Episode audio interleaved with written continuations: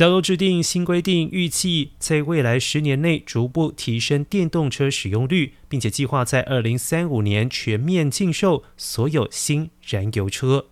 内容包含到二零二六年加州销售的新车当中，必须有百分之三十五为零碳排汽车；二零三零年这一数字将提升至百分之六十八。而截至到今年为止，加州销售的新车当中有百分之十六为零碳排汽车，比起全国平均百分之六还要高出许多。加州长纽森虽称此举标志着燃油车走向末日的开始。但仍然有许多的专家担心，通货膨胀、供应链、电网压力等问题会为计划带来巨大的挑战。